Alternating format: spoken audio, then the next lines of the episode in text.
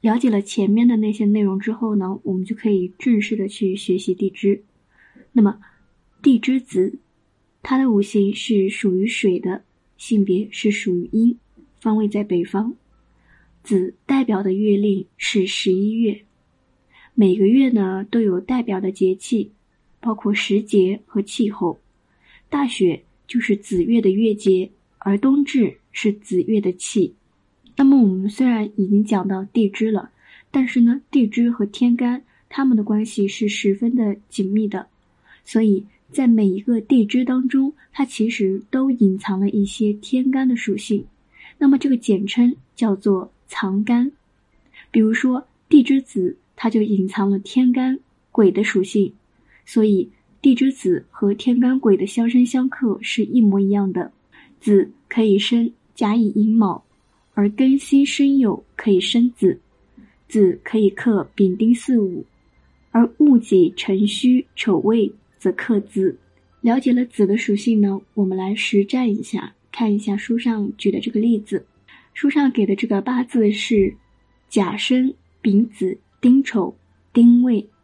那么根据上面我们刚才讲过的，回忆一下，甲申，子可以生甲。而申呢，可以生子，申和子可以三合形成水局。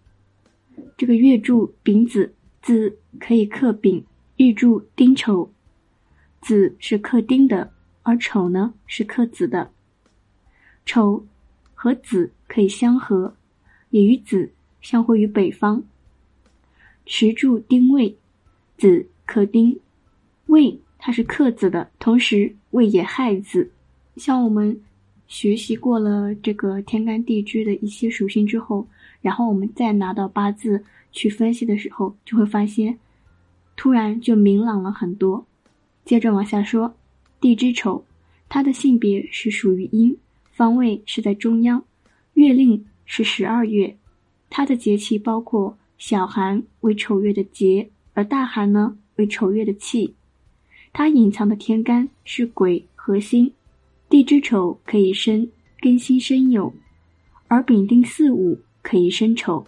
地支丑可以克壬癸亥子，而甲乙寅卯克丑。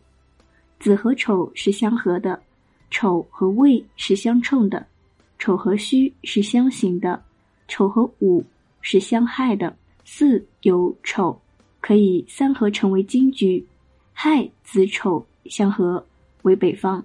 我们也来看个例子，这个八字是癸酉、乙丑、丙子、甲午，这个年柱癸酉，首先丑是克癸的，癸酉和丑可以三合成为军局。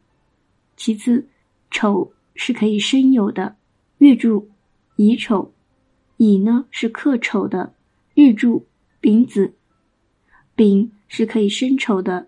而丑呢是克子的，子丑也可以相合，时柱甲午，甲克丑，午申丑，午丑相害。